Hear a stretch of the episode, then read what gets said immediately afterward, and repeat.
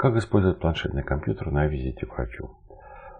Нам довелось поучаствовать в проекте, который был посвящен созданию интерактивного профиля пациента для его обсуждения на визите к доктору с использованием планшетного компьютера.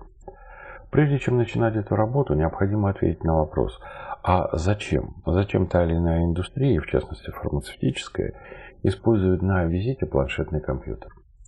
Ответ на этот вопрос был получен еще в 2011 году.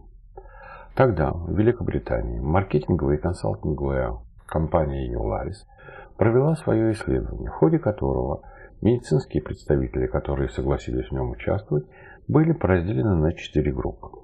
Первая группа использовала в ходе визита традиционную визуальную поддержку. Вторая группа использовала ноутбук и загруженную в него презентацию PowerPoint.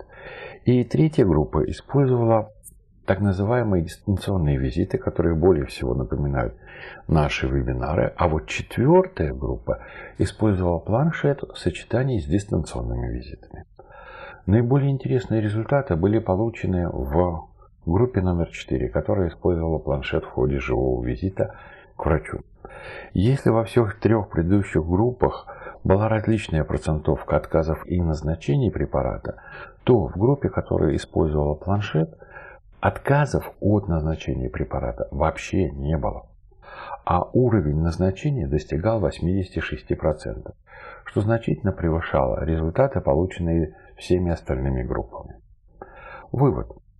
Он прост.